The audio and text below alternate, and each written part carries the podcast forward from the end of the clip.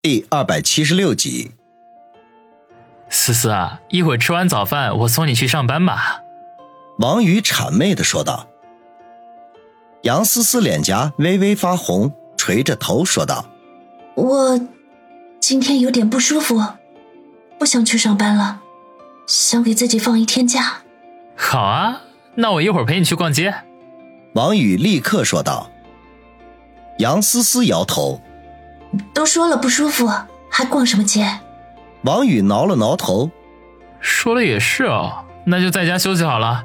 一会儿我陪你看电影，到中午再带你出去吃大餐。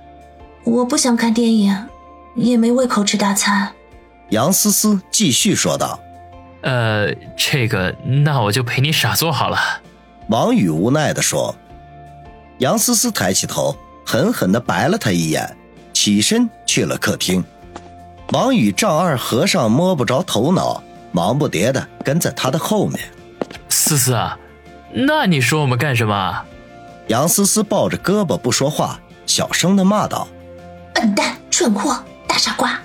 王宇挨着他坐了下来，舔着脸说道：“你还差着一句大色狼呢。”说到这里，发现杨思思脸颊绯红，含羞带色，心中不禁一动，失声的说。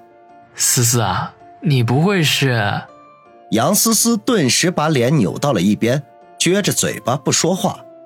王宇迟疑了一下，便一把将她抱住，在她白嫩的脸颊上吧唧就亲了一口，高兴地问道：“思思，你准备好了吗？”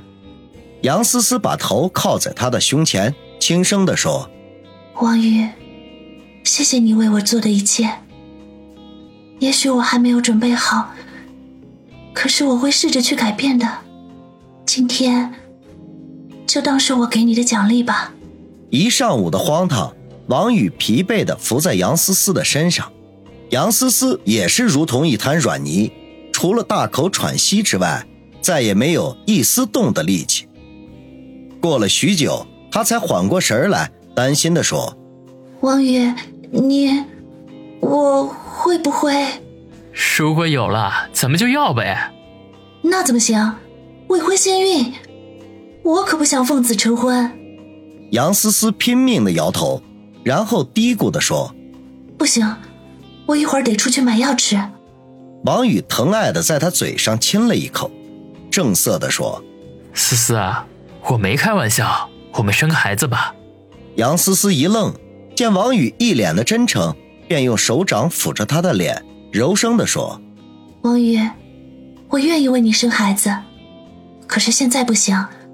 公司里还有许多的事情需要我亲力亲为，你还没有在朝阳会站稳脚跟，未来充满了危机。如果我们现在有了孩子，会耽误很多的事情，甚至有可能成为对手威胁你的筹码。”王宇怔住了，抓住杨思思的手，动情地说。思思，谢谢你为我考虑这么多。傻瓜，我是你的女人，不为你考虑，为谁考虑？更何况，你还为我……杨思思痴痴的说道。王宇知道他要说什么，不等他开口，便用嘴堵住了他的嘴巴，直到快要窒息才放开。杨思思大口呼吸着空气，嗔怒的说：“坏死了！”人家差点背过气去。王宇哈哈一笑：“ 思思，不要着急出去买药，我们下午继续吧。”你，你这样会累坏的。杨思思吃了一惊，想要拒绝，话终于还是没有说出口。那好办。就在这个时候，放在床头的手机忽然响了起来。正准备再战三百回合的王宇和杨思思均是一愣，后者忍不住抱怨。王宇，你手机怎么没关机？王宇挠了挠头，扑到窗头，拿起手机，想要顺手关掉，可是看到屏幕上显示的电话号码，又立刻打消了这个念头。深吸了一口气，把电话接了起来。喂，老陈。王宇沉声地说：“小王，云松鹤出来了。”话筒那端响起陈远的声音：“好，我知道了。”王宇点了点头。嗯，那先这样。好，王宇挂断了电话。杨思思从后面搂着他的脖子，厉声的问道：“怎么了？”王宇摇摇头：“思思，我恐怕得出去办点事情，下午不能陪你了。”杨思思脸上露出失望之色来，可是随即便掩饰住了：“去吧，正好我累得不行，得好好休息一下。你自己小心点儿。”王宇转过身，抱住她亲了两口，这才跳下床。飞快的穿好衣裤，又去卫生间洗漱一番，照照镜子，觉得精神还不错，才返回到卧室，再次亲吻杨思思，说了几句甜言蜜语，然后转身而去。躺在床上的杨思思看着王宇离开的身影，脸上洋溢着幸福的光彩。其实就在听到那个魔鬼死了的那一刻，她的心结已经彻底的打开了。而且他也想到，高林之死一定与王宇有关，只是王宇不肯说，他也不会去问。反正他把身心都给了他，这就足够了。痴痴的想了一会儿，杨思思忽然哎呀一声，光着身子跳下了床，手忙脚乱的去找衣裤，嘴里面还念叨着：“ 不行不行，我还是先把药买回来吃掉再睡觉。这么关键的时候。”绝对不能给他添乱子。王宇离开杨思思的家，直奔黄金海岸大酒店。到目前为止，那里才是他的办公的地方。路上，他给郑飞和小东北分别打了电话。外出的小东北两天前就已经回来了，暂时在陈六的修车厂里帮忙。抵达酒店的时候，郑飞和小东北已经先到一步，正在房间的门外等候。见王宇来了。齐声叫了一声“宇哥”，王宇打开门，带着二人进去。三人落座，王宇便沉声的说道：“云师爷出来了，计划可以开始了。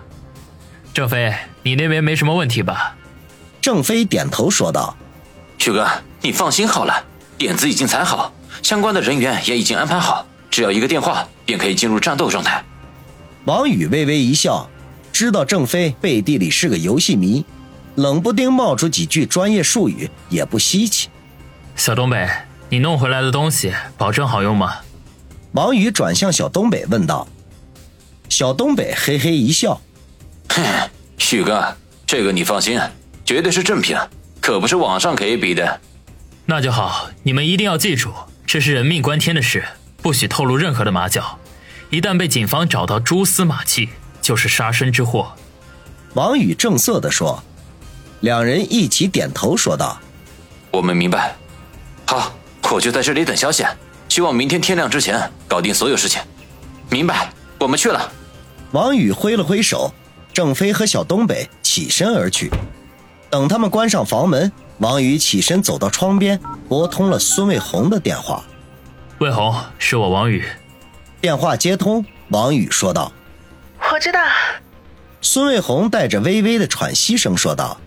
你现在方便吗？能来我这里一趟吗？王宇问道。孙卫红愣了一下，随即有些恼怒地说：“王宇，大白天的你想干什么？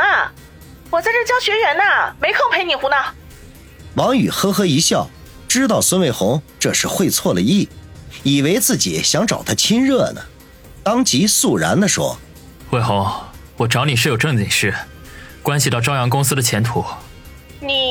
你。”没骗我，孙卫红迟疑的问：“你看我像在开玩笑吗？”那好，我得一个小时才能赶到。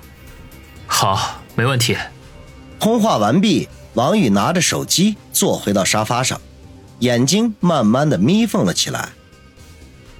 云松鹤从拘留所里慢腾腾的走了出来，歪着头看了看头顶的太阳，撇撇嘴，嘀咕道：“天气还不错呀。”然后收回目光，环顾了一下周围，并没有什么人来接他，心中不免叹口气，自言自语地说：“还真是人走茶凉哦，哼。不过用不了多久，我云松鹤还会东山再起的。”